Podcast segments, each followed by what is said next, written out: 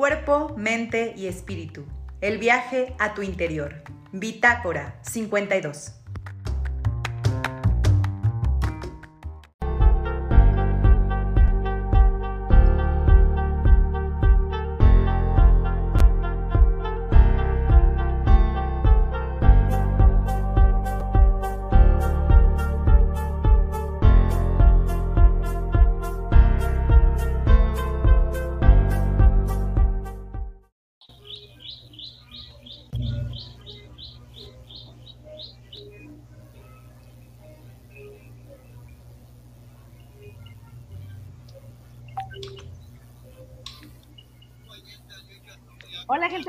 Bitácora 52, ¿cómo están? Espero que la estén pasando muy bien en esta tarde, noche desde la ciudad El día de hoy, pues otra vez estamos aquí todas reunidas para platicar del tema que nos quedó pendiente.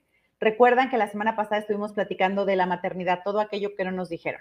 Y entre todo aquello que no nos dijeron, pues estaba el qué onda con la pareja. Y como es un tema amplísimo, por eso mejor decidimos hacer un programa solo a esa pregunta. Porque, ¿qué pasó con la pareja? Es decir, seguramente veníamos, ya saben, pues del romance, del amor completo, de la boda, de la luna de miel, de mil cosas donde habíamos dos y obvio decías, pues por eso quiero el chamaco, ¿no? Porque esto es tan perfecto que por supuesto que lo que sigue, bueno, va a ser más allá de Disneylandia tres veces al infinito y más allá. Y pues sí, sí se pone más chido, sí surge más amor, Sí, dice, sí, claro, ahora sí que el amor se multiplicó o también se multiplican las tareas o también aprendemos a vernos en pareja desde otro lado o también son retos que algunos no superamos y otros sí. Pues eso es lo que vamos a ver en estas historias de vida y pues sin más vamos a empezar. Nos acompañan otra vez Adriana Varela, Fernando Holguín, Marisa Mudio y pues Mayra. Entonces vamos a ir platicando de todo esto. Así que pues sin más, empecemos. A ver, Adriana, ¿cómo fue para ti? ¿Cómo fue este recibimiento de qué pasó con la maternidad y la pareja? Carambolas, porque yo primero, maestra. Saludos, gracias a todos los que nos están viendo y a los que nos van a ver en un rato más o mañana, no sé, en cualquier día. Muchas gracias por, por reunirse aquí con nosotros en Bitácora 52. Para mí es un placer conversar de estas cosas porque me encanta hablar de la maternidad y ahora en este asunto de la relación en pareja, oh cielos. Bueno, quiero decirles que para mí fue una muy buena recepción, ¿sí? ¿Por qué? Este, porque mi, mi, mi esposo ya era papá antes, ¿no? Entonces él ya sabía a lo que se enfrentaba. y quiso ser de nuevo papá. Entonces, cada 10 de mayo, de verdad, yo le agradezco este, esta oportunidad que me dio de ser madre, porque él ya sabía lo que se enfrentaba. él ya traía callito y este y quiso de nuevo eh, reintentarlo, pues, bueno, no, no reintentarlo, sino volver a vivir la experiencia y eso me dio a mí, pues, una ventaja padrísima y lo disfruto mucho. Entonces, ha sido con muy buena recepción. Muy, muy buena recepción. ¿Quién sigue? ¿Quién sigue? Va Fernanda, Fernanda.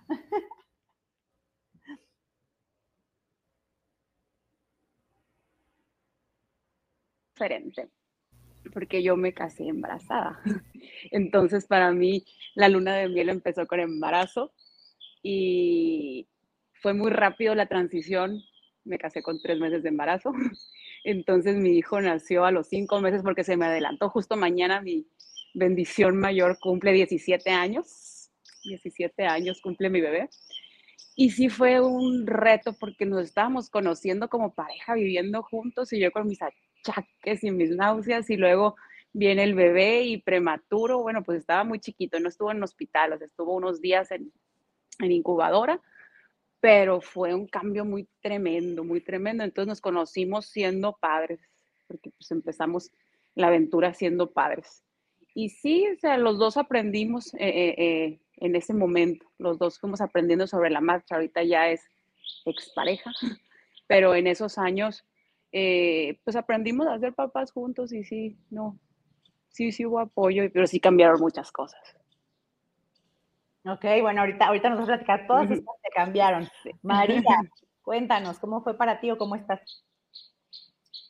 Hola, buenas noches ya, porque aunque acá está muy de día y allá donde está Fer más todavía de día, pues bueno, mi experiencia fue que yo como Adriana, pues también el papá de mi niña ya había sido papá muchos años atrás, muchos ayeres atrás, entonces de alguna manera en esa parte pues estaba como pues cubierta, ¿no? Porque después ya sabía él a lo que se enfrentaba, aunque la realidad es que yo no, sí, para mí pues era la primera vez, entonces de alguna manera se hacía un poquito como más sencillo de su lado como entender ciertas cosas que él ya había vivido como experiencia y pues más bien era como que él que me guiaba, o sea, como que él, que él me decía, no, mira, va a pasar esto, puede pasar esto, o sea, más bien era como el que me enseñaba a mí cómo iba, cómo iba la situación y más porque pues me lleva unos añitos también de edad, hay que balconear de repente, pues me lleva ocho años de edad, o sea, entonces, pues ya también teníamos pues mucha la experiencia, entonces, de alguna manera, ¿no? En cuestión de, pues, de cargar, de hacer y de muchas cosas, ¿no?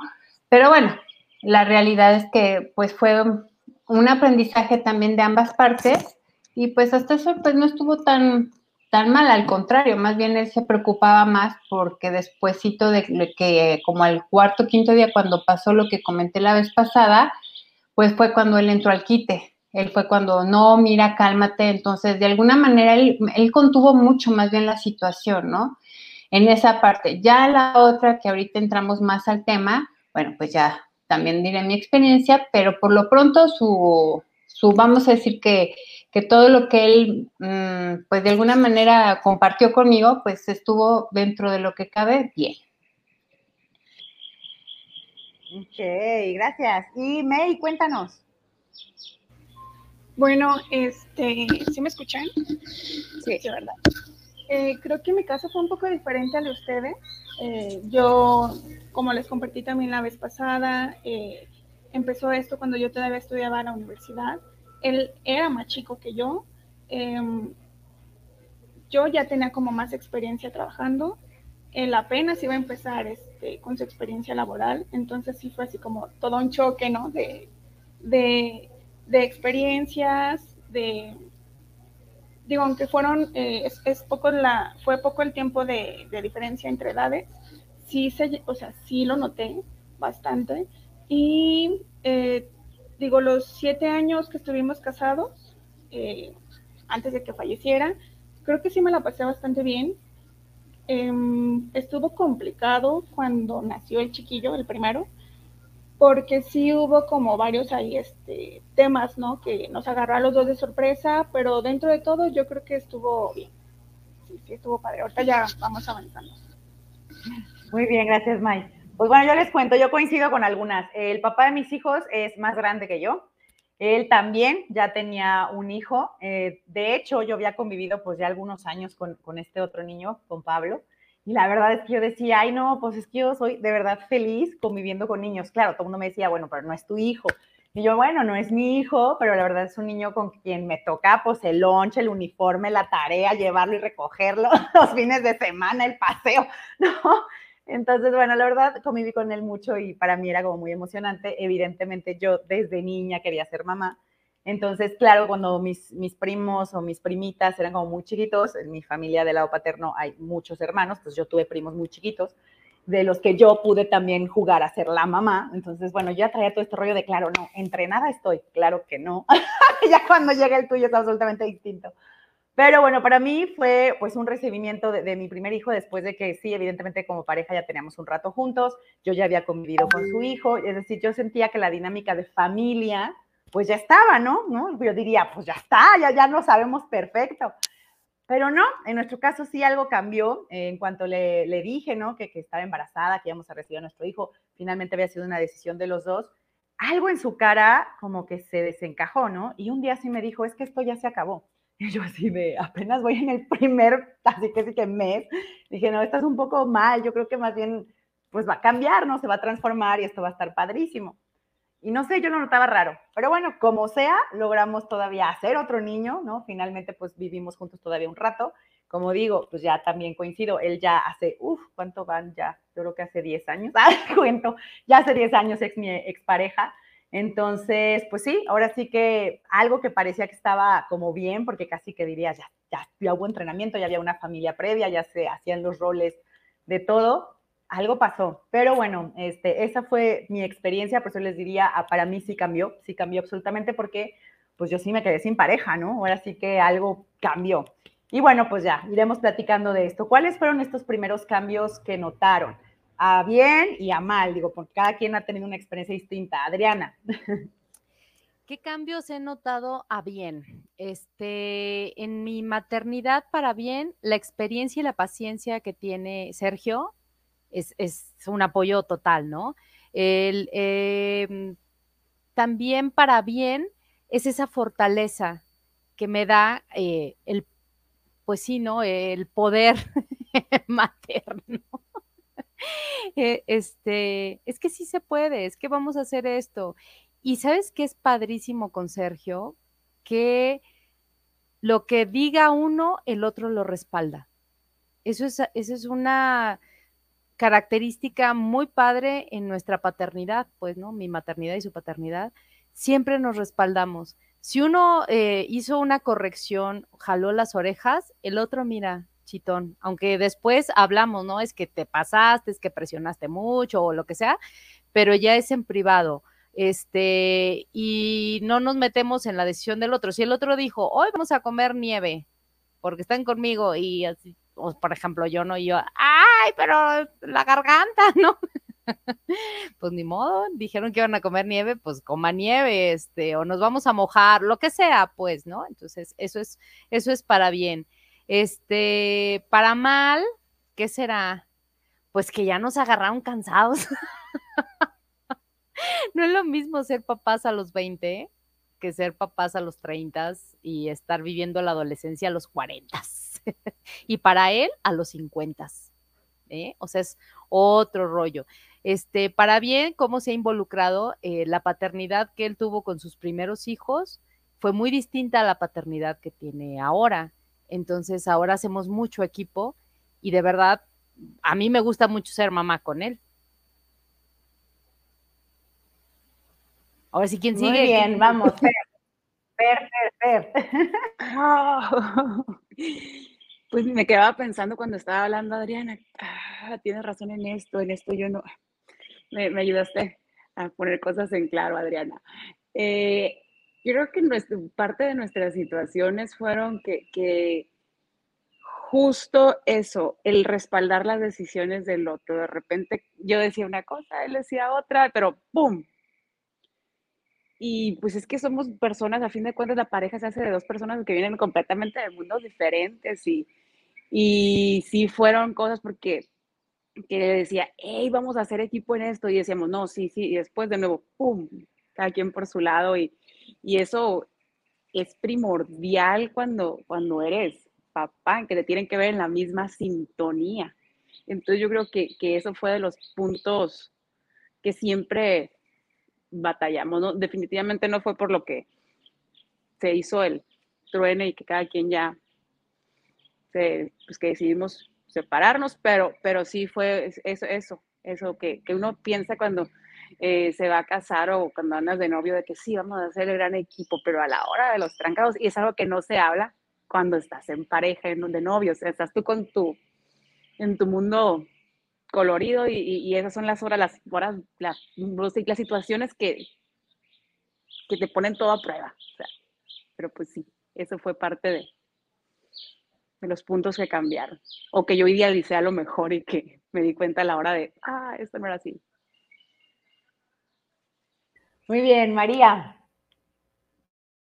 Ah, bueno, pues de los puntos también positivos, pues sí, también esa parte de la de que de alguna forma sí veníamos como, como muy empáticamente viendo eh, la forma como de llevar la, la situación en general. Finalmente también, pues el ser papás ya grandes, porque bueno, él ya fue papá prácticamente casi a los 50, o sea, por segunda ocasión, e, era muy diferente porque su primer hijo fue cuando él tenía alrededor como de 25, 26 años, entonces son dos mundos completamente distintos, ¿no? Aparte de que su primera paternidad pues no la tuvo tan cercana como en esta nueva ocasión, porque finalmente mm, de, ese primer, de esa primera paternidad, pues la, criatura pues se fue a vivir al extranjero. Eh, entonces, sí cambia pues también muchas dinámicas y muchas situaciones. Entonces, cuando llega esta nueva paternidad, aparte de una nena, de una niña, porque lo que más anhelaba era tener una niña. O sea, ya tenía a su chavo, a su chavito, y, pero pues es muy diferente, ¿no?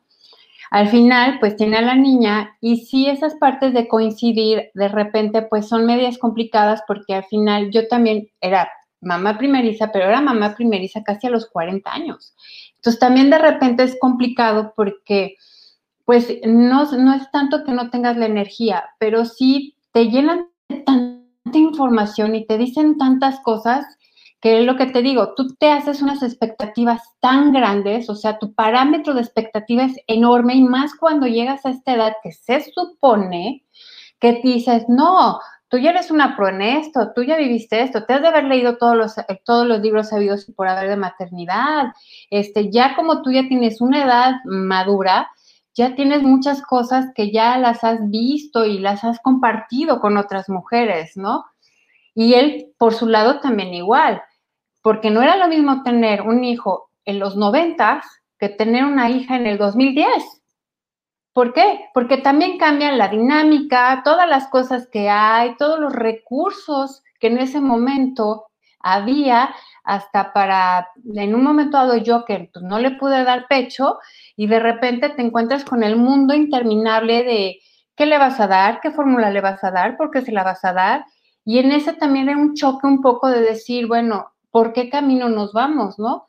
Entonces, em, en esas partes, lo positivo de él es que fue muy, ¿cómo te digo? Muy, contenía mucho, me contenía, porque aparte a una yo mi depresión postparto y obviamente se la rifó. En esa parte sí no puedo decir que no se la haya rifado, porque sí él decía, chale, o sea, ¿cómo? O sea, chale, o sea, esto está como de locos, ¿no? O sea, por un lado la bebé, sus cosas, la, la, la esposa, otras. Y él en este choque también cultural, de edades, de circunstancias, dice, pues no me queda más que pues entrarle a la, entrarle ahí, vámonos para arriba, ¿no? O sea, no te me puedes caer, no te me puedes dejar vencer. Si él tenía que agarrar a la niña y pues darle el, el biberón en lo que yo estaba en mi drama, drama queen de, ay, la vida, ¿por qué? Ya sabes. Y él, pues, lo siento, con permiso, me quitaba la niña y pues vamos a darle a la niña. Entonces, la verdad es que esas son de las partes que dices, wow, ya después, conforme pues vas creciendo, pues sí, a lo mejor él tiene sus puntos de vista, a lo mejor también por su tipo de, en la generación en la que él pertenece, pues también es un choque muy grande, porque finalmente cuando él estaba cambiando pañales, pues sus amigos estaban en la adolescencia de sus hijos. Entonces también para él era un mundo completamente diferente a lo que se estaba en ese momento enfrentando, ¿no?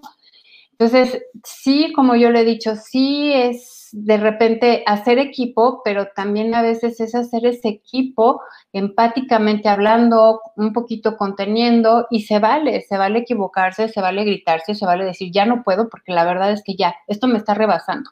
O sea, yo me creía la madre pro, pro, pro por la edad y él también en un momento dado, pues decir, imagínate, pues ya casi, digo, no es que esté balconeando la edad, pero sí, también el, ser papá después de los 45 años es otra cosa completamente diferente en muchas cosas.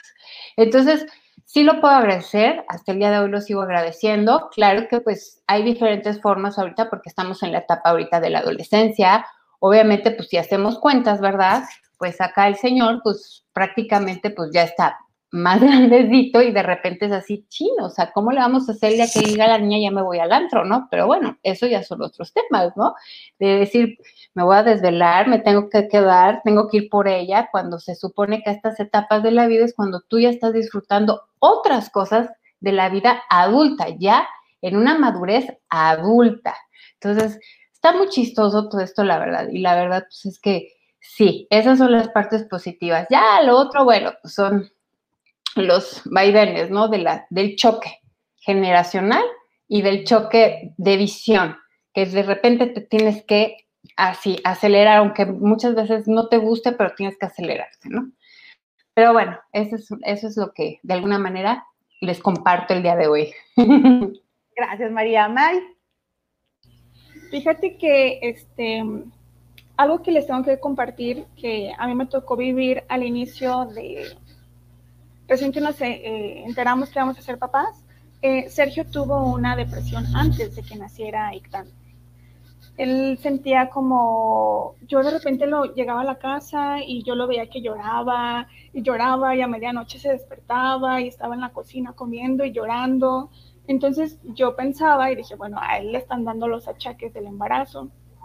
Tres meses después me dice, estoy deprimido, me siento en shock, no sé, no sé si lo voy a hacer bien, no sé cómo educarlo, no tengo ni idea de qué voy a hacer cuando llegue. He recibido miles de niños en el quirófano, pero me asusta un montón saber que este niño es mío y que todo lo que haga este, va a afectarle, ¿no? Y recuerdo que esa noche que lo platicamos, no dormimos porque no dejaba de llorar. Entonces yo así con mi panza gigante, tenía un montón de sueño, me sentía súper cansada y me tocó así como de, no, tranquilo, no va a pasar nada, todo va a estar bien, no te asustes, tú sabes leer un montón, te gusta un montón este, estar preparado, vamos a ver dónde podemos este, aprender, qué podemos hacer.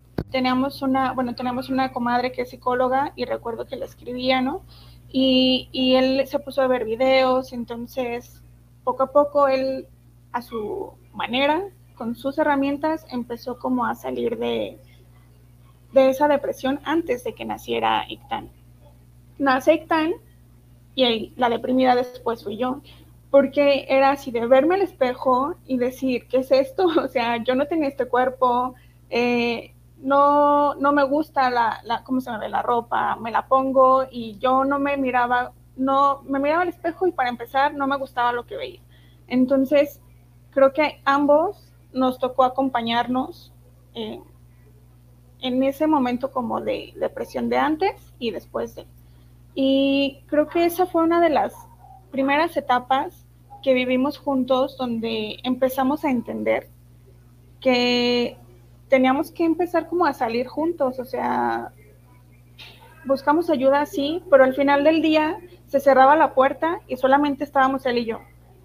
Y esa parte poco a poco nos fue obligando a decir, yo siento esto, me pasa esto, este, y siento que no me comprendes.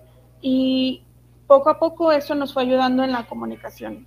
Em, creo que al inicio fue bastante complicado porque los dos tenemos 25. Eh, digo, él, yo le ganó a él por, le ganaba a él por días pero en cuanto a, otras cuestiones, sí yo tenía un poco más de experiencia que él. Entonces, digo, los primeros años de ICTAN, yo la verdad se los agradezco porque yo tenía dos trabajos, aparte hacía un chorro de cosas y él era el que se quedaba en casa cuando no tenía que estar este, en, algún, en, el, en algún parto o en alguna consulta. Entonces, él en esa parte siempre se lo voy a agradecer, siempre estuvo con ellos, eh, con ICTAN estuvo más, yo tenía que salir a trabajar, mostrar una casa, estar con mi trabajo, lo que sea que estuviera haciendo, y él siempre estuvo al pie del cañón cuidando a los niños. Yo creo que esa parte, en esa parte yo no batallé, o sea, en esa parte él sí estuvo muy presente y, y yo me quedé y mis hijos se quedaron como con esa imagen de un papá que estaba cuando su mamá no estaba. Y eso a ellos se les hace como muy normal, pero sí nos tocó vivir esta parte de que él tuvo una depresión antes de y a mí me dio después de. Y es algo bien raro porque la mayoría de los hombres no lo dicen. O sea, y yo jamás lo había visto. O sea, que un hombre se sintiera deprimido aquí en mi casa, que son más hombres que mujeres, jamás lo había visto. Entonces para mí fue la primera vez y fue un choque bien fuerte porque entendí que ellos también pues les pegaba. Otra cosa es que se hacen como los fuertes, ¿no? y no lo comparten. Y, y sí, a él le costó casi tres meses decírmelo, me siento así, tengo todos estos miedos y me tocó pues ahora sí como de, yo dije, ¿qué hago? O sea, lo abrazo, lo, le traigo un café, o sea, ni siquiera sabía cómo reaccionar. Lo único que hice que me acuerdo fue de, me senté, lo abracé y se puso a llorar y fue la primera vez que yo entendí que ellos también pues les dolía, tenían como este choque de, de emociones y para mí fue como bien impactante. Ahorita que tengo a Ictan, eh, lo, lo, veo en sus ojos y digo, ¿tiene alguna tristeza o algo le sucede? Y me he percatado que es nada más cuestión de abrazarlo y deja fluir todo el sentimiento, pero lo aprendí primero con, con Sergio en esa experiencia que tuvimos antes de que él naciera. Ok, gracias, May. Voy a dar lectura porque hay algunos comentarios y ahorita respondo yo. Por aquí nos dice Guadalupe de María Castañeda, qué bonito programa, saludos y muy enriquecedor escucharlas, saludos. Mayra Gómez, que nos ve desde YouTube, nos dice saludos. Mayra Gómez nos dice saludos a todos, en especial a Adi, felicidades por ser padres. Mayra Gómez nos dice, eh, bueno, eh, Vare, eres una gran madre, al igual que Sergio, un abrazo con todo cariño. Gio, por acá Gio nos manda saludos también. Gio dice, saludos María Hermosa, corazoncito. Por acá eh, también tenemos a Armando Chávez Ochoa que nos dice saludos, buen programa. Por acá Lili Torres nos dice, yo soy mamá de una niña de 12 y tengo 51. Lo cierto es que nunca quise tener hija, pero ahora soy muy feliz.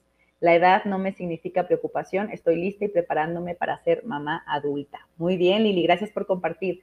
Lili también nos dice, es gratificante escuchar experiencia de mamás que han vivido algo similar a lo mío vivido. Muy bien, gracias Lili. Pues como ven, todos nos están escribiendo, no importa si nos ven por Facebook, por YouTube o por Twitter, por favor escriban, podemos mostrar sus comentarios y pues ir enriqueciendo este programa. Pues les cuento lo mío. A ver, yo ahora sí que creo que todo lo viví súper rápido. A los yo cumplí 30 años ya separada con dos hijos y cambiada de ciudad. Yo estaba en la Ciudad de México, tenía un excelente trabajo, eh, tenía pues a mis dos hijos, yo según yo tenía la vida perfecta, ¿no? Les digo, entonces, bueno, nace el primero, insisto, él como que entra en este periodo de decir, algo cambió, esto se acabó, yo le decía, vamos a echarle ganas, lo que sea. De cualquier manera, yo tuve un parto muy complicado, este, yo tuve una cesárea de emergencia, y por ejemplo, ahí él, aunque ya había tenido pues un hijo, su experiencia fue distinta, ¿no? En, su primer hijo, pues fue un parto natural, entonces pues él decía, es que las mujeres se paran al día siguiente y ya, ¿no? Y yo acabé en el hospital todavía días, porque aparte de verdad fue un desastre. Entonces, días en el hospital, no lo normal para una cesárea. Esto no fue una cesárea normal, mamá. También se los quiero contar porque esto le puede pasar a muchas otras. Tú entras a lo mejor primero pensando que es un parto, que hiciste todos los ejercicios, que, dilataste perfecto, que es del libro, que te dicen que va todo va chulo. Y en el último momento te dicen, ya, emergencia, y corres a quirófano. Mamá, no es tu problema, no hiciste nada malo, no fue un error, no te sientas mal. Vale lo mismo un parto por cesárea que un parto natural, porque tú dijiste, sí quiero ser mamá. Y estás abriendo tu cuerpo para que llegue la vida. Entonces, primero, mamá, no te sientas mal, ¿ok? Eso mí nadie lo dijo y sí, para mí sí fue un shock decir de cómo va a ser cesárea, pero sí hice todo lo que tenía que hacer. Fui a todas las clases, pero bueno, es cesárea. Dos, pues insisto, aparte no fue un parto, bueno, no fue una cesárea pues rápida o como son las programadas. Luego supe con mi segundo hijo cómo era una cesárea programada. Entonces, finalmente fue muy complicada, insisto, yo duré días en el hospital, después la rehabilitación, pues sí, recuperarme, tardé meses, duré como un mes hinchada, tampoco es normal. me daban medicamentos y yo seguía muy mal, ¿no? Entonces eso implicó que yo tenía pues una infección que no se habían dado cuenta. Entonces, obvio, por eso nunca les voy a recomendar este doctor. Entonces, esto implicó también para la pareja, pues algo que para lo que no estaba preparado nadie, ¿no? Entonces, finalmente él decía, es que yo había visto que se paraban al día siguiente y ya hacían todo, ¿no? Y aquí era, pues llevas semanas, no te puedes mover, aparte tu cuerpo es el triple. Y además, como bien dicen aquí, la depresión postparto, que dices, ¿qué es esto? Aparte yo veía mi cuerpo y decía, sé que está mal, ¿sabes? Sé que esto no puede ser tan normal, me siento mal. Eso sí, lo único que hasta eso funcionó fue la lactancia. Yo sí le daba leche, pude fluir con la lactancia. Creo que eso fue de lo que me agarré para decir algo está funcionando de todo lo demás que parece que se cae. Y la verdad es que esos momentos de conexión con mi hijo me ayudaron mucho como a entrar en mí. Finalmente pasamos este primer periodo con mi primer hijo. Llega otra vez como esta etapa hermosa donde, insisto, pues ya está el hermano mayor, el bebé, el papá, hacemos lo que toca de familia. Yo digo, ya de aquí todo es maravilla. Llega el segundo hijo y pues de pronto algo pasa también con este segundo embarazo, este sí me recuperé, aunque fue cesárea, también me recuperé como uno se recupera rápido, avancé lo que se tenía que avanzar. Ahí más bien va, a parecer pura negativo, pero para mí, digamos, ya le di la vuelta. Lo negativo fue que finalmente él pues, se enamora, ¿no? Se enamoró de alguien más y bueno, de hecho, gracias a eso surge este proyecto de Bitácora 52, porque cuando tienes dos hijos chiquititos y pues no tienes más que pues tu trabajo en línea, no te puedes todavía como mover bien, estás en otra ciudad donde pues como que tus amigas no estaban ahí. la verdad es que yo decía, ¿qué voy a hacer con todo lo que estoy sintiendo y pensando y demás? Y me puse a escribir poesía y finalmente pues así surgió Bitácora 52. Y justo lo primero que pues me acuerdo fue esto de que él dijo, no, pues es que yo ya encontré el amor de mi vida y pues yo necesito otro camino. Y para mí fue darme cuenta de que, pues creo que yo ya venía en un proceso de darme cuenta que yo necesitaba, pues, saber quién era yo en esta nueva situación. Porque para mí sí creo que en el parto nacen hijos, pero también nace una nueva tú. Y ahorita les quiero preguntar eso a ustedes. Porque para mí, de hecho, desde ese momento decidí decir que me parí a mí misma. Para mí sí fue entrar en una etapa donde fue de, pues es que hay momentos donde solo me tengo a mí, ¿sabes? Que por más que el otro quiera apoyarme y como ustedes dicen, apapacharme, entrarle al quite, hay un momento en el que realmente solo estás tú, ¿eh? Porque él no tiene los retortijones que te daban los entuertos, porque él no tenía esto como que la leche le manaba y te duele, porque él no estaba como en este dolor que a lo mejor no venía del cuerpo, sino de algo que yo ya veía que la relación no funcionaba, pero no acababa de nombrarlo y ahí ya no está esa persona, ¿no? Por más que quiera estar, hay un proceso donde ya no está el otro y eso no solo nos pasa a las mamás, creo que a todo ser humano. Y entonces para mí sí fue de, claro, renací, me parí a mí misma, toca una nueva vida donde pues yo diga qué quiero y cómo quiero y con dos chamaquines. Entonces, así recibí mis 30 años diciendo, venga nueva vida, venga nueva ciudad, venga, tengo dos hijos, listo, de aquí al infinito, ¿no? Ya, ya vamos en este track. Entonces, así fue para mí. Entonces, mi pregunta para ustedes sería eso. Ok, en relación con su pareja, ustedes sintieron que renacieron, que reencontraron una forma de ser otra con él, siguió la misma dinámica. Ahora sí que cuéntenos ya un poquito más, porque ahora sí les digo yo, esa experiencia no la tengo. Cuéntenos, ¿y cómo le han hecho para mantener la pareja, no? Eso también estaría padre. Mira, para mí, para mí, para mí ha sido este Sí, sí, también un reencuentro conmigo, ¿eh? También un reencuentro. Eh, la idea que tenía de ser madre a la idea que ser madre. a final de cuentas, este, pues hasta que te suceden las cosas, entiendes realmente lo que sucede, lo que pasa, ¿no? En, en, en, la maternidad. Y este, y para mí sí fue renacer, sí fue reencontrarme, saber que puedo. Luego, este, sentía como que, ay, no, no voy a poder criar un bebé. Y sobre todo cuando estaba en la adolescencia y juventud, estaba muy chava. Yo decía, no, ¿para qué hijos? Este, el mundo está horrible. Cuando encuentro realmente por la pareja con la, que, con la que quiero estar, que es este Sergio, este, cuando combinamos ahora sí que las ideas, los proyectos y vienen nuestras hijas, pues digo, ay, no, bueno, son, son cosas de adolescente. Entonces, sí, sí renazco y esta, la compañía es que, mira, para mí ha sido una bendición la compañía, porque no siempre estamos de acuerdo, es decir, no vivimos un matrimonio así de, ay, qué bonito, todo es color de rosa, no, pero sí me gusta resaltar mucho esta característica que, resalta tanto en él como en mí, estamos seguros de que queremos ser papás. Entonces, con esa claridad de pensamiento y de convicción, estamos. Este, estamos seguros de que queremos ser unos padres que, que, que, apoyen a nuestras hijas, pues, y que, y que ellas encuentren en nosotros lo que necesitan para hacerse adultos un día y para funcionar solos en la vida. Entonces, con esa convicción nos ponemos de acuerdo. Con eso jalamos, con eso andamos. Y, pues bueno, todos los días renacemos, a final de cuentas, no siempre yo estoy de acuerdo con lo bonito o con la forma en que les habló, o, o él tampoco está feliz y contento porque yo accedí a algo, en fin, ¿no? Pero nos estamos eh, con esta conciencia clara, somos papás y vamos a hacerlo mejor. Y este, yo quisiera seguir ahondando, pero también quiero que participen las demás y este, no sé si quieres que conteste alguna otra parte de la pregunta que ya se me andé olvidando. Sí, pues un poco cuáles son como las técnicas que hacen, es decir, por ejemplo, tengo una amiga que me dice, bueno, pues para conservar la pareja tenemos nuestro día de novios, ¿no? Entonces sabemos que todos los jueves es salir a cenar o cine o un día al mes nos vamos de viaje nada más nosotros es decir, ustedes que sí tienen estos tips de pareja, pues ¿cómo le han hecho? bueno, mira, también este viene mucho en los principios. Este, en los principios que él y yo tenemos, pues no, no, no que sea un tip. Es, tenemos claro, si, que, si queremos continuar siendo buenos padres, nosotros también tenemos que querernos mucho. Entonces, algo que él le ha funcionado conmigo es tenerme paciencia. Neta, sí, me tiene un chorro de paciencia, muchísima. Y me aguanta cuando tengo mis desplantes. Entonces, que alguien me soporte en mi estado este, explosivo, para mí me da confianza.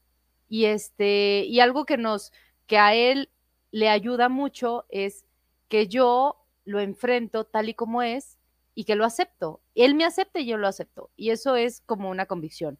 Y como un tip, jamás, bueno, no jamás, pero, pero este, sí estamos claros que todas las noches antes de irnos a dormir, respiramos, lo que pasó, pasó, lo que sucedió ya estuvo, pero nos damos un beso o nos tomamos de la mano. Este, bueno, ahorita que hace mucho calor, no hay cucharita, ¿verdad? Así de dormir, así de cucharita, no, porque hace mucho, mucho el ventilador. Exacto. Pero le decimos al negro que nos abanica que sople más fuerte. Entonces, sí, ese es un tip. O sea, lo que pasó, pasó, gracias. Y cuando nos vamos eh, en las mañanas, eh, cada quien a lo que tiene que hacer, pues es el beso, porque también, ay, a mí me ha tocado cosas, ver cosas que, que dices, si no me despido hoy, ¿qué tal que ya no lo vuelvo a ver? Entonces, esa claridad también de pensamiento, ¿no? De, pues ya, pues, iniciemos un nuevo y, y dale. Entonces, los besos, la caricia y, y, después procesamos cada uno cuando andamos en el malestar, lo procesamos. Así. Ok, Adri. Fer a lo primero, porque ya vi que son dos, dos cosas aquí. Eh, el renacer después de, de, cada hijo cambia, o sea, sí, día a día, como dice Adriana, vamos renaciendo, cada cierto tiempo tenemos que resurgir de las cenizas y estarnos, estarnos recreando, ¿no? Pero sí, con cada, con cada hijo, con cada parto es, es un cambio impresionante. El primero es el que te hace mamá y ese es el que tambalea el mundo. Eh, en mi caso, pues fueron cuatro embarazos, cinco hijos. Eh, el segundo eh, es muy difícil porque el primero tienes todo el tiempo del mundo para, para, para echarla a regar a lo mejor. Bueno, pues con todos la echamos a regar igual, ¿no?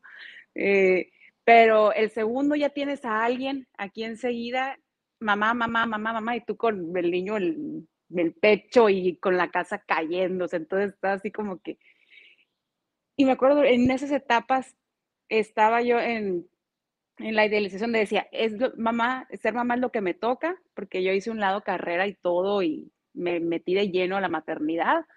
Entonces era, si voy a ser mamá, voy a ser la mejor. Y me quise creer Marta Stewart y Betty Crocker y no sé, o sea, yo la mamá sí, perfecta. Luego con el tercer embarazo, el que quedé con los brazos vacíos, eso sí fue un pues lidiar con mucho dolor y, saber que eres mamá, tener que acomodarlos a ellos, eso es un renacimiento increíble y volverte a conocer porque definitivamente la que eras antes y la que ves en el espejo ya no cuadra porque tienes que acomodar tanto dolor y tanto amor y tanto, no sé, es, y con Lucía, con mi último, con mi última hija, eh, fue volver a creer en muchas cosas que, que, estaban, o sea, como que renacieron muchas cosas que estaban muertas, que creía que con la muerte de mis hijos que, eh, se, que se habían ido y volver a creer y volver a creérmela.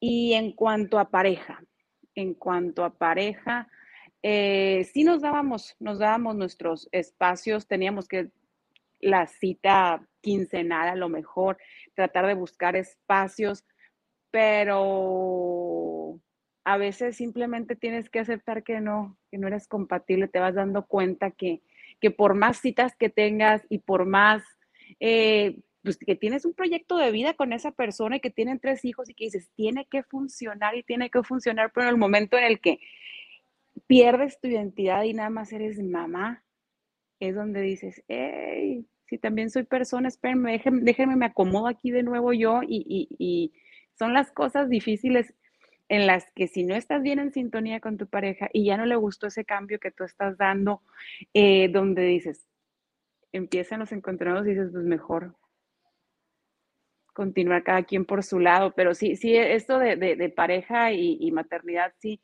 es cosa de, de, meterle ganas, es una elección diaria. Me di cuenta en los 17 años que, que estuve con él que es una elección diaria, decir, hoy sí, hoy también, y vamos a trabajar, y aunque, y, y el, el, como dices tú, Adriana, el, quién sabe qué pueda pasar, vamos a tratar de despedirnos de beso y demás, pero sí, es, es, un trabajo diario el de pareja y es de dos. La cosa es que sí es de dos y que la pareja tiene que trabajar junta y que uno no puede solo con todo. Mil gracias, Fer. María. Ah, pues bueno, mm, de la primera parte es este, ay, se me fue la onda porque me metí mucho en tu plática, Fer. Ah, como, la, lo primero era como... ¿Era de qué? Como decir, bueno, esta idea como de renacer de ah. renacer o parirte a ti misma, como, como digo, también va a haber su programa especial, aviso, el que sigue justo es ese, pero aquí en general, un poco cómo te viste a ti misma y luego pues lo, cómo le has hecho para mantener la pareja. Bueno, ¿cómo me vi? Pues la realidad es que pues sí, uno de mis anhelos más grandes desde niña siempre fue ser mamá. O sea, eso siempre fue como mi ideal, aunque anteriormente que fuera mamá, pues como que mis actividades donde yo me encontraba y todo, pues no, pues ya como que veía algo muy lejano, ¿no? Decía, bueno, esa parte de mi vida pues ya no se va a hacer. Resulta que pues, pues llega Hugo a mi vida obviamente pues fue rápido porque pues también ya, digo, no es porque la edad te corre pie, pero ya, se, ya estás en una etapa en la que ya sabes hacia dónde vas en ese momento, ¿no? Bueno, eh, obviamente yo me caso en febrero y yo en agosto ya me estaba embarazando de, mi criatura. Obviamente cuando nace, para mí pues fue un autodescubrimiento de lo que yo de alguna manera o sea, yo sé, yo lo vuelvo a repetir, yo pensé que yo ya tenía muchas cosas como que a lo mejor vistas, medio aprendidas, pero nada que ver, como te dicen, como dicen, una cosa es leer el libro y otra cosa es tener la práctica y otra cosa es el día al día. O sea, nadie te dice que de repente, o sea, a mí como le tuve que dejar de dar la leche materna, pues eran unas cosas impresionantes de que a mí se me escurría la leche, o sea, yo podría haber sido nodriza de otras criaturas, pero bueno, en ese momento pues yo tenía que hacer mi proceso, entonces también fue un proceso de, de, de aceptar en ese momento las circunstancias que se me estaban presentando. Entonces, para mí, sí, más que un renacer, fue un shock, pero total, así de, o sea, todo, vuelvo, o sea, lo vuelvo a decir, todo lo que yo me había ilusionado, programado, no, bueno, te digo, hasta la Liga de la Leche, yo iba y bueno, y a la hora a la hora, cero, cero, cero, cero, no, no, no, no, no. Pues sí, fue una, fue descubrirme en una resiliencia y de decir, pues ni modo, le tengo que echar las ganas, aunque tenga esta depresión, me tengo que agarrar de algo y tengo que aprender a decir que también, como bien dices, Julia, no es tu culpa, porque finalmente también luego hacen que la maternidad la quieran ver tan perfecta, de que de repente, como bien dicen, o sea, tienes a, la criatura y no le estás dando pecho, no, bueno, no, pues mal. Le estás dando fórmula y tú por acá dices, ¿tú qué sabes todo lo que está pasando? Si supieras que me estoy, o sea, deshaciendo por dentro, o sea, ahorita tengo ganas casi de golpearte porque no tienes idea de lo que me está doliendo de no poderle dar pecho a mi hija y no soy una mala mujer, no soy una mala madre. Pero bueno, son de las cosas en las que te tienes que empezar a enfrentar.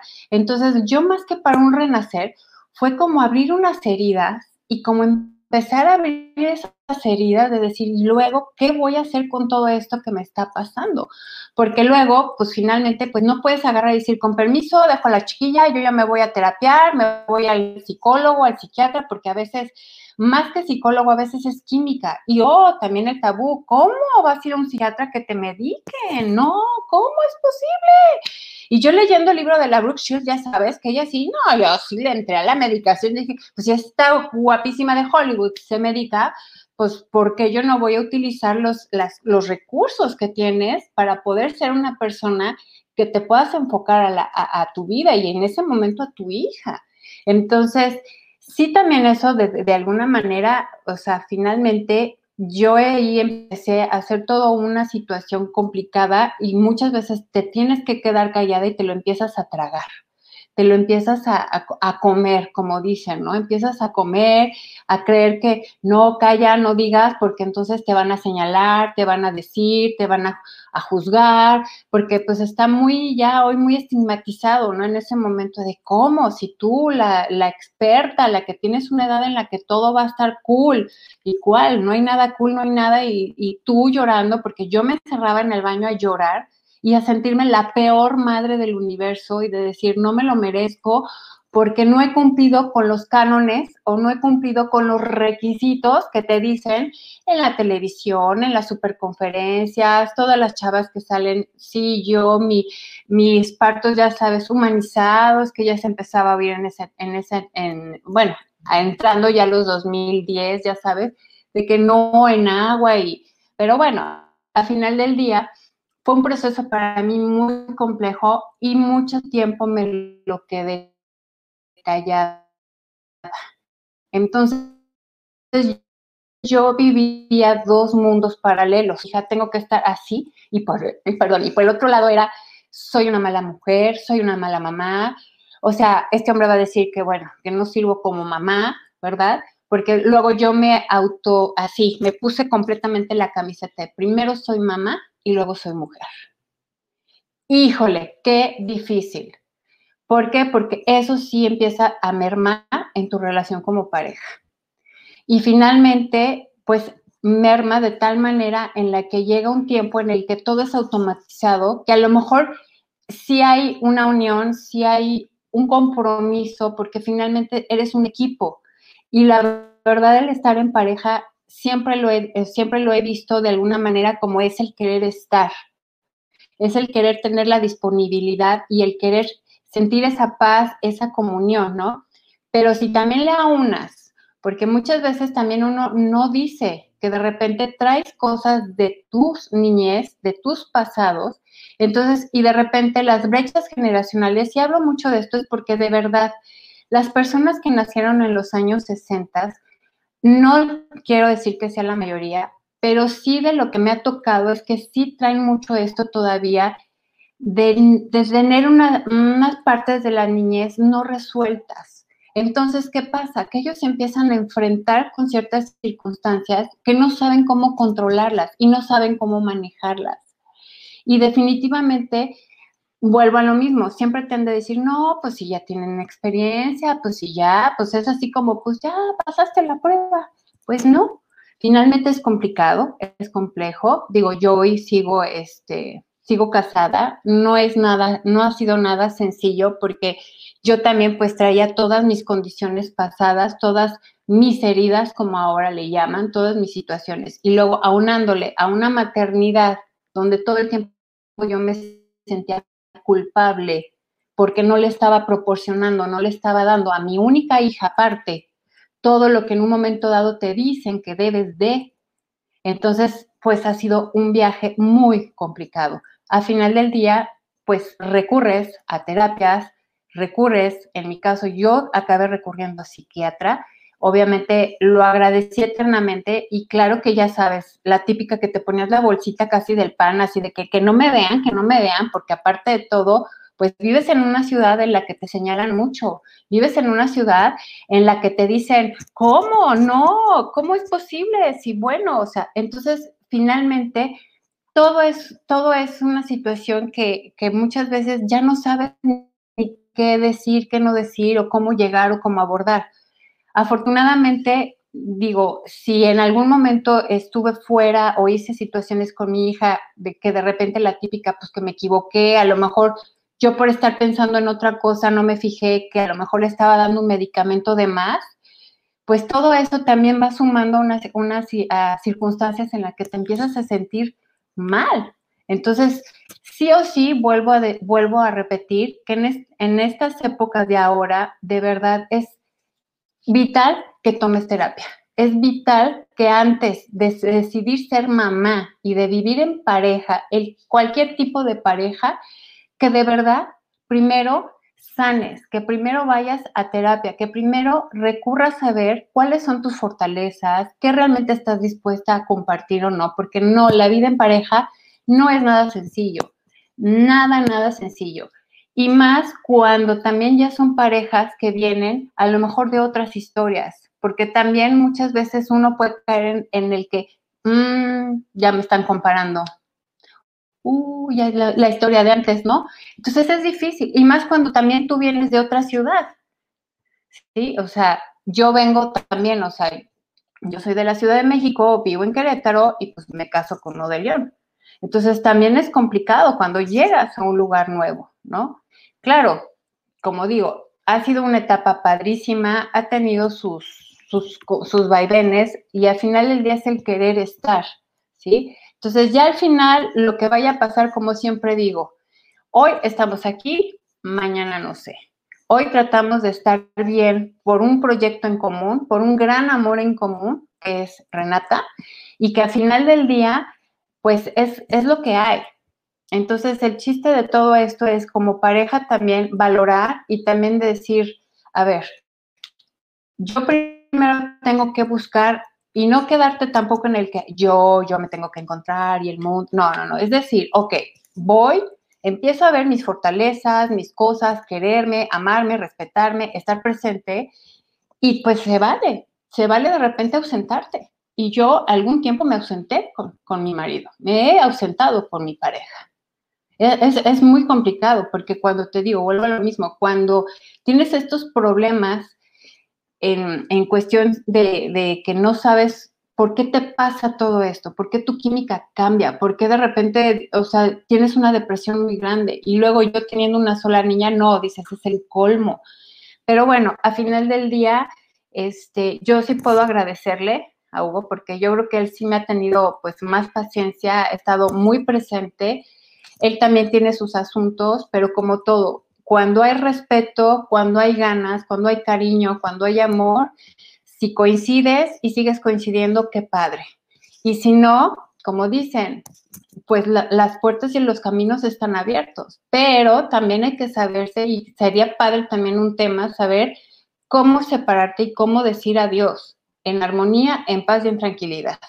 Pero bueno, eso ya sería otro tema. Al final del día, pues yo estoy súper agradecida y hasta el día de hoy sigo en terapia, sigo en búsqueda, porque finalmente mi chamba como mamá nunca termina, pero sí quiero todavía tener esas fortalezas y darle todas las herramientas posibles a mi niña hasta el día en que ella me diga, mamá, ya voy, ya voy a volar a mi vida, ya voy a mi camino. Gracias por todo lo que me has podido dar. Entonces, es, es muy padre, es una aventura muy grande y lo único que puedo decir es, gracias porque finalmente también todo esto me ha ayudado a conocer gente increíble, lugares maravillosos, técnicas para poder sanar y para poder sacar tantas cosas que todos te dicen, no, no tienes derecho a hacerlo. No, ¿cómo? Calla, no digas. Porque entonces te van a voltear a ver como, ¿ya viste? Todo lo que está haciendo.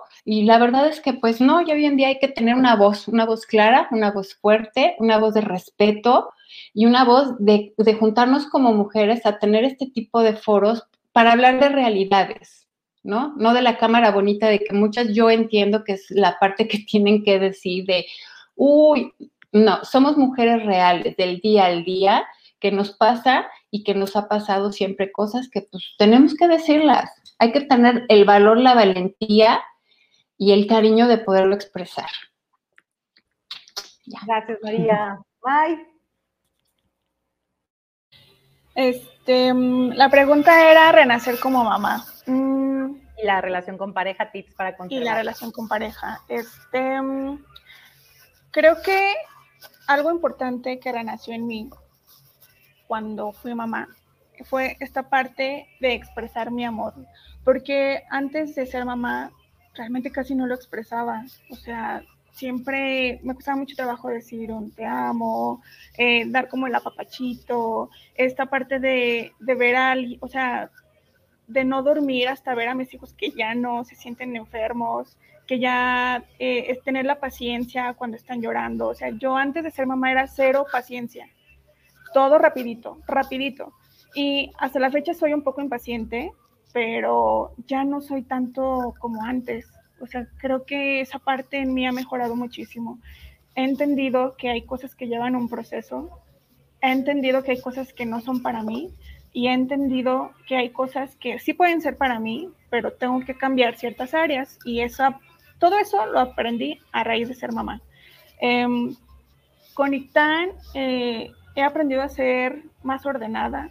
Él es como muy, este, muy analítico.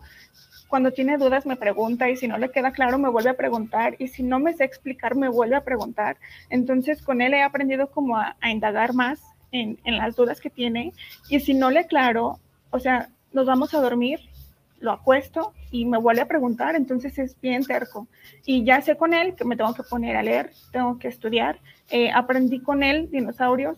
Yo no sabía nada de dinosaurios y con él aprendí dinosaurios. Entonces ya supe que si quiero hablar con él de algún tema, tengo que saber de ese tema. Entonces esta parte de, de desarrollar en mí el interés para poder mantener una conversación, lo aprendí bastante bien a partir de ellos. Y con Cian ya yo siempre he dicho que Cian ya ha sacado esa parte amorosa de mí, o sea, Cian ya es súper amorosa, Cian ya es, a todo le ve el lado positivo, hay días en los que yo ando como con toda la cabeza loca y sí les comparto que algo que me encanta es que a veces llego del trabajo y me dice, mamita, este, te veo bastante cansada, un tecito, un cafecito, ¿qué te preparo? Entonces le digo, sí, mi amor, un té, por favor. Y ella va con sus juguetes y me hace el té y me empieza a decir, mami, tú tranquila, mira el sol, mira las nubes, la vida es hermosa. Entonces es como muy intensa en esa parte y, y con ella he aprendido a seguir viendo los detalles. O sea, creo que ambos me sacan a, sacan a, lucir esa, par, esa parte que a mí me hace falta. Eh, y, y, yo soy feliz, o sea, me encanta los dos con su carácter, me encantan. Y algo bien raro es que casi no, me, no, me, no son niños berrinchudos. Yo luego escucho a mis amigas que me dicen, ay, mi hijo que se tira, ya se berrinche. Yo creo que están en todo este tiempo han sido dos veces nada más. Este, y Cian ya, Cian ya sí, es un, llora un poco más, pero así un berrinche como tal, de que se tire, patalee y haga todo un... No, o sea, realmente no. Y, y, es algo que a veces no sé cómo compartir con mis amigas cuando me platican lo que les pasa a sus niños y yo digo, ¿cómo le hago? Pues no, o sea, creo que no he vivido esa parte. Eh, ¿Por qué? No lo sé, pero no, no me ha tocado eso tan a fondo. Eh, con, en cuanto a la pareja, yo creo eh, que mi último año de, de Sergio que estuvo vivo, creo que fue el año en el que más aprendimos a comunicarnos.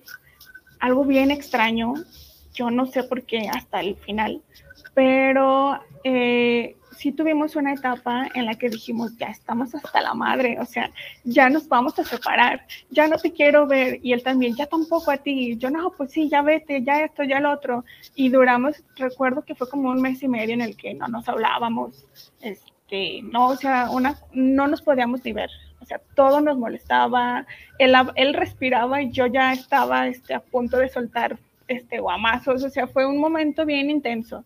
Eh, al final decidimos hablarlo. Eh, yo creo que lo más difícil aquí para ambos, bueno, por lo menos para mí, fue decir, ok, eh, estoy dispuesta a seguir intentándolo y tiene que ser un trabajo diario. Y diario es diario. Y si no tienes ganas, pues dímelo. Yo en esa parte sí soy bien directa, o sea, yo siempre he dicho, prefiero una verdad dolorosa a, a, a, una verdad disfrazada, ¿no? O sea, prefiero, no me importa si qué tan fuerte sea, yo sí quiero saber realmente cómo son las cosas. Entonces, eh, en esa parte sí, sí lo hablamos y a partir de ahí creo que todo empezó a mejorar. Y algo que yo aprendí, este, se los comparto de, de manera muy personal al final, que no lo aprendí en años atrás, sino hasta el final de sus días, yo aprendí a hacer compañía sin esperar nada a cambio. O sea, esa parte sí la aprendí, de decir, voy a hacer compañía, voy a estar aquí, eh, tener la fe al tope de, pensar todos los días que todo lo positivo iba a pasar eh, y, y, de, y de decir, pues, solamente hacer compañía y estar ahí, pues, esperando a que, a que o mejore todo, o si son sus últimos días, los, los pase dentro de todo lo mejor posible. Entonces, eh, es algo que yo aprendí de mi matrimonio. creo que es algo muy valioso. Eh, y sí me cambió el chip completamente. O sea, yo ahorita digo, no entiendo porque a veces se pelean por cosas que se pueden solucionar hablando. O sea, yo ahorita creo que hay muchas cuestiones eh, y muchos problemas que vienen a raíz de una mala comunicación. Y, y esa parte a mí me ha vuelto bien intensa porque yo a amigos, amigas, lo que sea, lo que pido es comunicación. Y esto fue a raíz de, de mi matrimonio, ¿no? O sea, incluso con mis niños, les digo, dime qué sientes, no, mamá, nada, no, de aquí no te vas hasta que no me digas, y, y, como que esa parte me volvió muy intensa, pero, pero yo sí creo que la comunicación es fundamental. Aunque nos duela escuchar lo que vamos a escuchar, creo que eso nos evitaría muchísimos problemas, muchísima pérdida de tiempo y, nos evitaría como dolores, alargar como dolores que se podrían solucionar en el momento.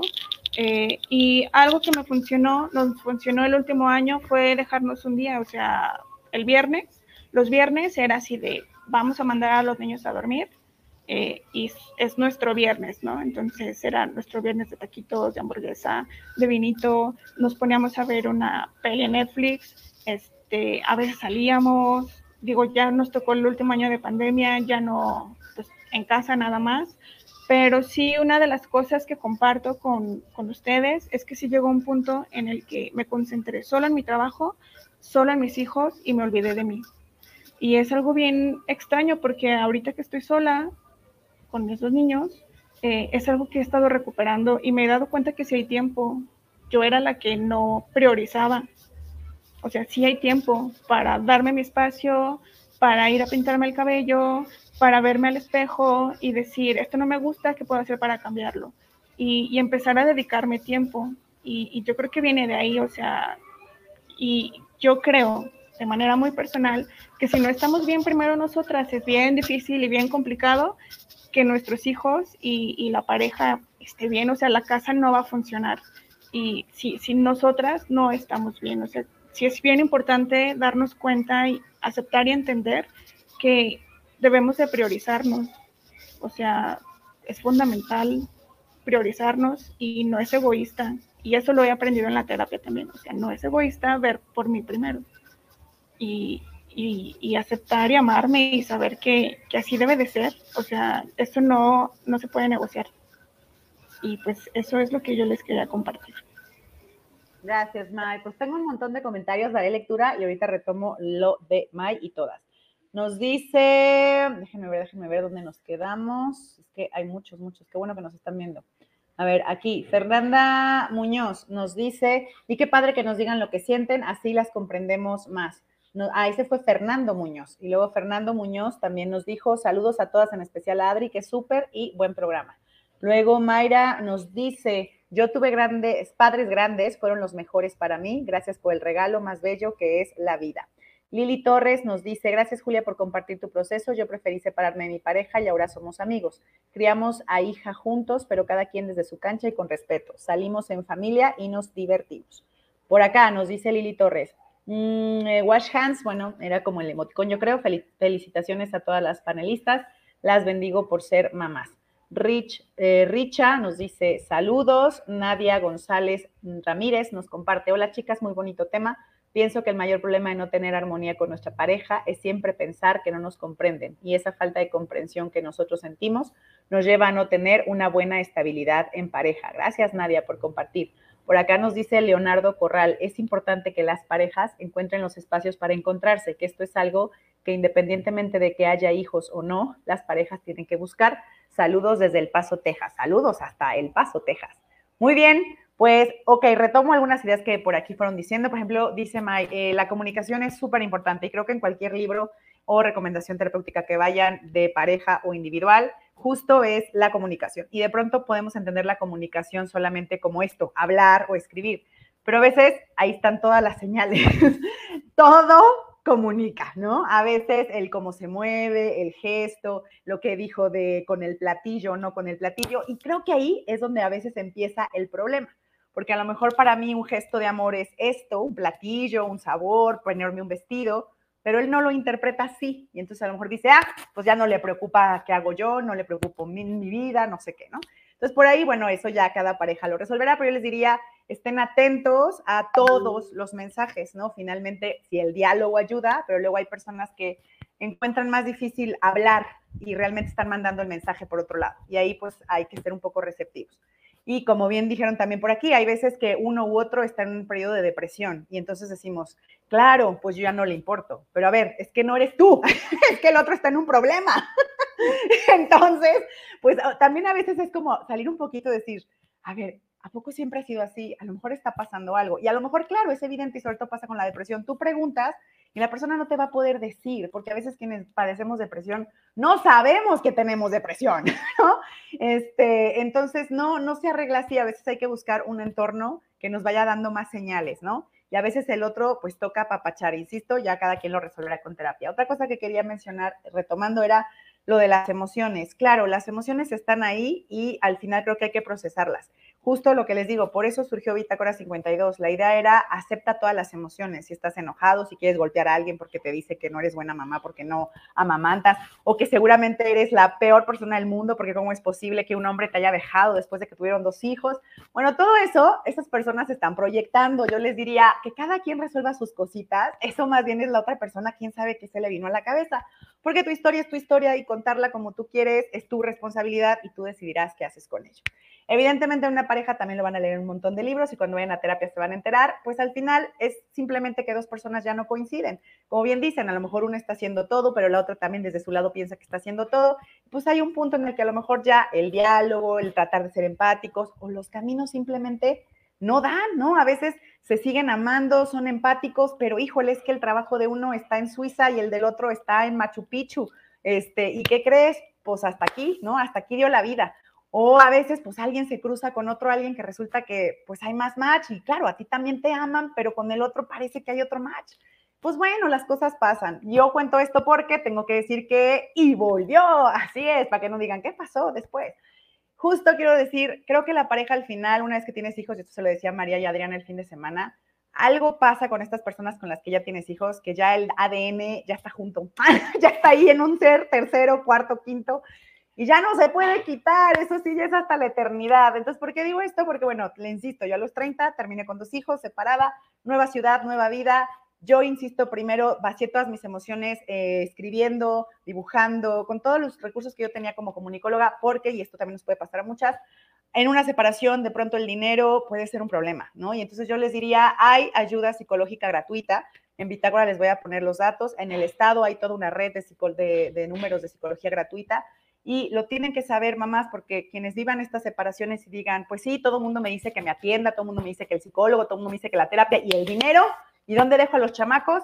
Pues sí, esas cosas prácticas también tenemos que saberlas. Sí, sí, a veces no basta con decir tengo que tener una hora para mí, a veces no se puede, son tan chiquitos, y eso me pasó a mí, que ¿dónde los dejaba? ¿Dónde los dejaba? Yo sabía que necesitaba ayuda, pero no tenía dinero y ¿dónde dejaba los chamacos? Pues a dibujar, pues a pintar, por eso la arteterapia para mí fue un gran primer inicio. Evidentemente, crecen un poquito, se va acomodando la vida, empiezas a tener una red de apoyo. Yo les diría, busquen muy bien a sus amigas. y después un día vas a terapia, insisto, puedes ir a terapia gratuita, puedes buscar un terapeuta que pagues. Ve a terapia y como dice María, si necesitas psiquiatra, ve al psiquiatra, no pasa nada, te estás reconstruyendo, porque como coincidimos todas, si la mamá está bien, el niño está bien. La frase más dicha en Bitácora en 1200 programas. Si la mamá está bien, el niño está bien y todo va a fluir. Entonces, a veces queremos estar atendiendo a todo mundo y cuidar a todo mundo, pero ¿qué crees? Si los estás atosigando sin cuidarte a ti, créeme, eso no va a funcionar. Porque al final tú necesitas primero estar bien para poder ayudar a otros. Y si no, vas a acabar haciendo esto que dijimos, la señora que dice, pues no pudiste mantener al marido, ¿qué cosa vas a saber tú? Pues ella se está proyectando porque seguro algo le pasó, pues es que eres mala madre, porque no pudiste dar leche. Pues ella se está proyectando, entonces mejor no seas esa señora, no seas esa persona y mejor ve a terapia. ¿Qué va a pasar con terapia? Te vas a aprender a amar y al aprenderte a amar, ¿sabes qué pasa? Eres empático, porque entonces empiezas a decir, yo no sé qué está pasando con esa persona y mejor, mira, chitón, le ayudo, escucho, abro los sentidos, porque es obvio que si alguien está haciendo algo que no parezco que yo entienda, seguramente está viviendo un dolor. Y entonces lo menos que quiere es que yo le diga, ay, no puede ser buena mamá. Es lo menos que quiere, ¿no? Lo menos que quieres que le repitas el canon, el debería ser, eso todo el mundo se lo sabe. Y más bien uno tiene que luchar para aprender, como hemos dicho aquí todas, a, a ver, esta es mi situación, esto es lo que estoy aprendiendo a hacer y le voy a acomodar por aquí. Ahora sí que vamos improvisando y no quiere decir que te lo sacas de la manga, quiere decir que ves qué recursos tienes y cómo lo puedes hacer de la mejor manera. Entonces, eso era lo que yo les quería decir. Al final, insisto, claro, el papá de mis hijos volvió y es una nueva etapa. Eh, este, en esta nueva etapa, insisto, pues, ¿qué pasó? Pues que yo ya era otra, yo ya había ido a terapia, como también me dijeron. Fui a terapia, me reconstruí, crecí profesionalmente, aprendí a ser mamá distinta con cada hijo, porque cada hijo tiene su personalidad. Y bueno, cuando él vuelve, pues ahí sí, esta sería otra cosa que yo les diría. Y a lo mejor parece que no es ser pareja, pero creo que es seguir siendo pareja, aunque no. Es, por favor, mami, sé cuando nos separamos, a lo mejor el otro queremos decir que es Satán, el peor error de la vida, este, Jehová enojado, la zarza ardiendo, ojalá que le caigan todas las plagas. Por favor, mamá, al final, un día elegiste tener una vida con él. Y estoy hablando de maternidades elegidas y paternidades donde los dos se pusieron de acuerdo. Evidentemente hay un montón de historias donde no fue así, pero en estas donde parece que hubo un día en que sí se amaron, en que se pusieron de acuerdo, en que decidieron traer vida, por respeto a ese amor y a ese día y a esa personita tercera, que al final es la suma de ustedes dos, yo les diría, y esto es lo que a mí me funcionó, no digamos nada de esa persona dilo a tu diario, en terapia, destruye cojines, échale chile a la salsa. o sea, pásalo, pero que tus hijos no oigan cosas feas de su papá. La mitad de su ser es su papá. Y a lo mejor esa relación contigo pues fue terrible y lo quieres matar, pero la otra personita, ¿qué culpa tiene? Fue su papá. Entonces yo sí, eso sí me guardé de nunca decir nada de nada tenía fotos de él para que mis hijos vieran quién era su papá, sobre todo el chiquito. Yo le podía decir que era Mickey Mouse y seguro me creía. Pero bueno, cuando vuelve, pues él encuentra niños que sí lo ven raro, porque dicen, pues es el de la foto, pero es mi papá, y entonces lo ven raro, pero sin nada, pues, como cuando conoces a un extraño. Yo nunca les dije nada malo, y entonces lo reciben como un extraño que van a aprender a conocer en este tiempo que él ha estado más al pendiente de ellos, pues se han llevado bien, porque al final la relación papá-hijo, pues es de él, papá-hijo. Mi relación mamá-hijo, pues es mía, mamá-hijo. Nuestra relación como papás, pues es nuestra. Y ya si explota y estalla, ¿qué culpa tienen las criaturas? Esa sería mi recomendación. Eso me funcionó a mí y por eso creo que hoy podemos, como bien dicen por aquí, nosotros hacer estas salidas de familia. Sí, sí, también todo el mundo me dice, ¿cómo te vas con tu ex? A ver, pues ya no es mi pareja, él tiene su vida, yo tengo la mía, ¿qué más da si un día salimos con los niños? Pues hicimos dos chamacos, nos podemos sentar y platicar de fútbol, de una serie, de lo que sea, y que los niños nos vean conviviendo pues sanamente. Y los niños saben, es mi papá, es mi mamá, cada quien tiene su casa, cada quien tiene su vida, pero no nos ven peleando, no nos ven como nada, pues, ¿no? Entonces, esa sería mi recomendación. Sí se pueden reconstruir, creo que estas relaciones familiares, porque al final, pues, son una familia, sí se puede reconstruir esta relación papá-hijo, pues como sea que se vaya a hacer, eso ya no me toca a mí, eso le toca a él. Ya mis hijos irán a terapia, yo ya fui a mi terapia, el otro ya decidirá si un va o no, pero pues se puede ir trabajando el vínculo. Entonces, esto era lo que yo les quería decir. Al final creo que también para que nos separamos, pues podríamos cuidar esto de quien alguna vez fue nuestra pareja, ¿no? Entonces, pues últimas palabras, chicas, para irnos yo les diría mil gracias por vernos, pero últimas palabras, Adriana. Las últimas palabras de esta noche. Tan, tan, tan, tan. Oigan, pues eh, eh, primero eh, reconocer esta parte de las maternidades, que somos cinco diferentes, ¿no? Estamos hablando de las maternidades muy jóvenes. Estamos este, en, esta relación de pareja que empezó temprano y que ya se acabó. Otra que está apenas despidiéndose en este, en este transfer, ¿no? Transfer de, de despedirse de la pareja, otras dos que estamos en la relación aún con las parejas y las parejas pues ya tenemos unos añitos y, este y desde la viudez, ¿no? Que pocas veces se habla desde la maternidad así, entonces, ¡ay, qué fuerte y qué bonito! qué bonito y pues también agradecer a este a todos los que nos han estado viendo y siguiendo en, estos programas. Viene otro, ¿eh? espérenos, espérenos. El, el próximo lunes ahí vamos a estar y platicando. ¿Y cuáles van a ser mis últimas palabras? bueno, para este programa yo quiero eh, nuevamente considerar e invitar a considerar esta convicción de que si eres mamá, tienes que estar convencido. O sea, si lo vas a elegir, pues, ¿no? Como, como tú lo presentaste muy bien. Si vas a elegir, vas a ser mamá por toda la vida. Entonces, no hay que cumplir los estándares que te dictan o sea, no estás invitada a eso, estás invitada a criar, a educar a un ser vivo que forma parte de ti y del otro. O sea, no eres solita, no.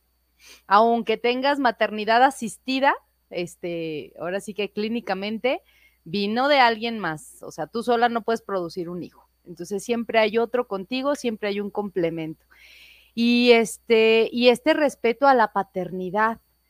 Los papás también tienen la razón. Nos guste o no.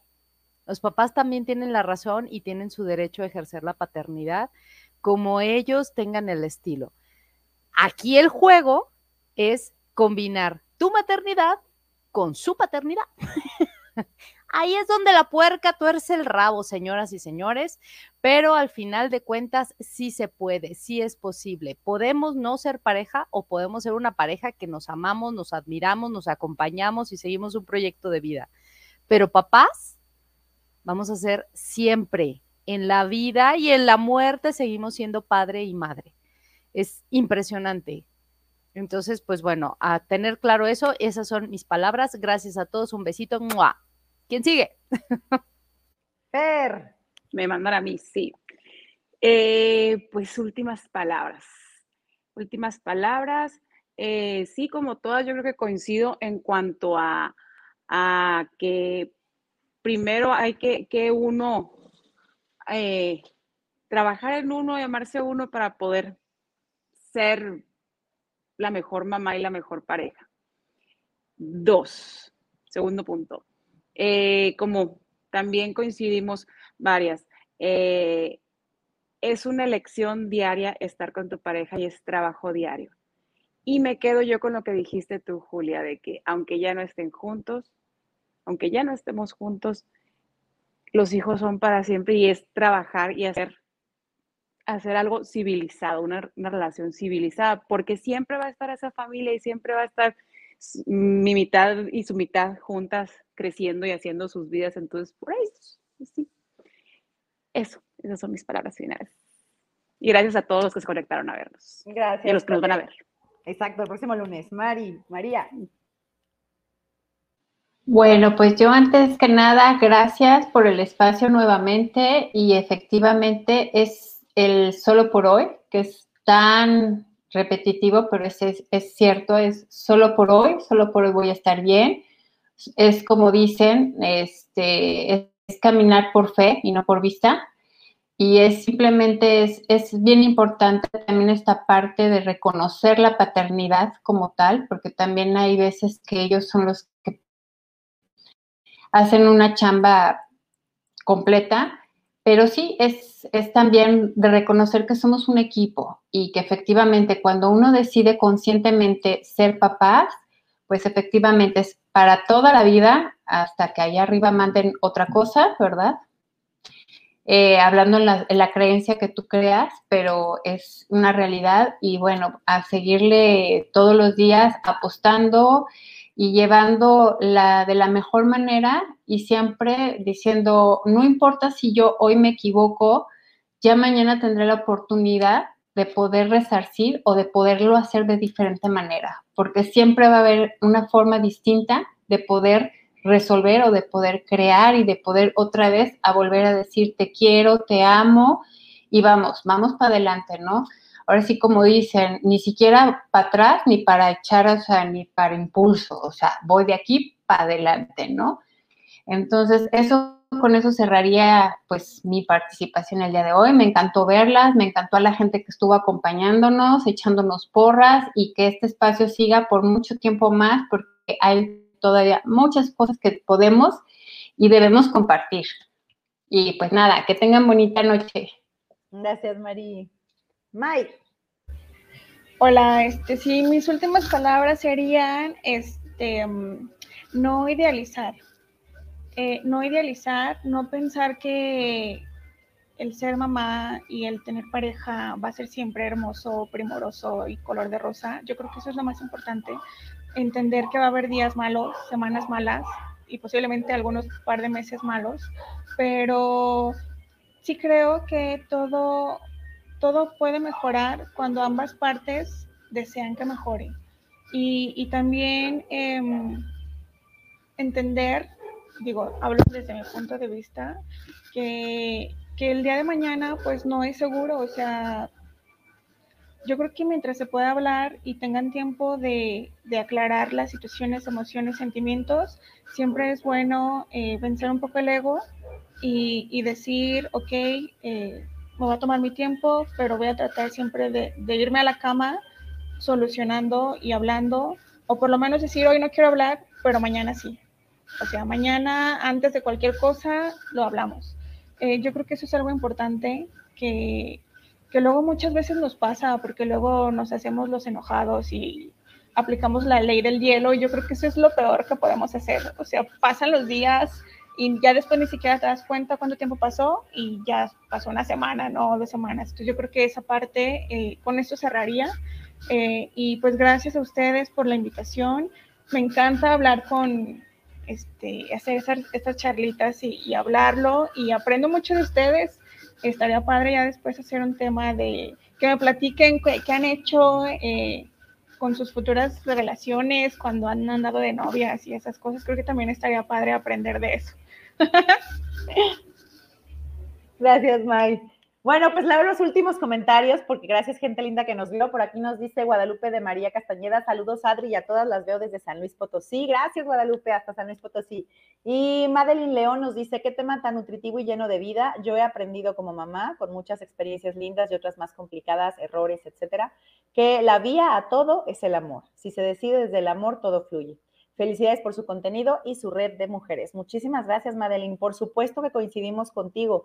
La vía es el amor. Y ahora sí que una vez que decides amarte y ves con amor, pues evidentemente todo se abre porque empiezas a ser empático y empiezas a entender, es que quién podría ser tan malo para desear esto o para hacer esto. Y entonces empiezas a entender que a veces mucho el comportamiento es justo porque falta amor, justo porque hay un desajuste, insisto, a veces es químico justo porque a lo mejor alguien no sabe expresar lo que está sintiendo y entonces la respuesta inmediata es el rechazo, el odio, el, impulso del coraje o del maltrato al otro porque se está tratando de defender el mismo de lo que no sabe qué es. Y ahí por eso creo que toca a todas las terapias ayudarnos a encontrar qué. Y ahí mi respuesta de verdad, insisto, por eso creé Bitácora 52, es ofrecer un montón de herramientas para que la gente encuentre la que le sea propicia para poder nombrar lo que está sintiendo. Como Mike coincido, la parte de nombrar es importante, pero también creo que antes de nombrar, para muchos, toca primero un proceso de primero empezar a ver qué está pasando y cómo lo nombro, porque a veces no encontramos las palabras. Y para eso hay un montón de herramientas. Entonces sigan todo el canal de Bitácora en todas sus redes, Twitter, Instagram, Facebook, TikTok y YouTube, porque hay un montón de recursos que nos ayudan a ser terapeutas y que finalmente son gratuitos y les pueden dar pues ayuda y también, también síganos porque también tenemos talleres de arte terapia. Entonces sigan los canales de Bitácora 52. Gracias por hacer comunidad. Y pues además, como ven aquí, hay un montón de mujeres dispuestas a compartir y acompañarnos. Así que pues ahí está. Mil, mil gracias a todas. Bonita noche. Nos vemos la próxima semana con nuevo tema. Bye. bye, bye. bye. Descansen. Gracias.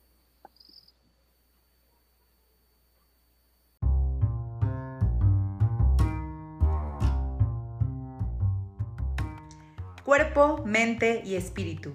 El viaje a tu interior. Bitácora 52.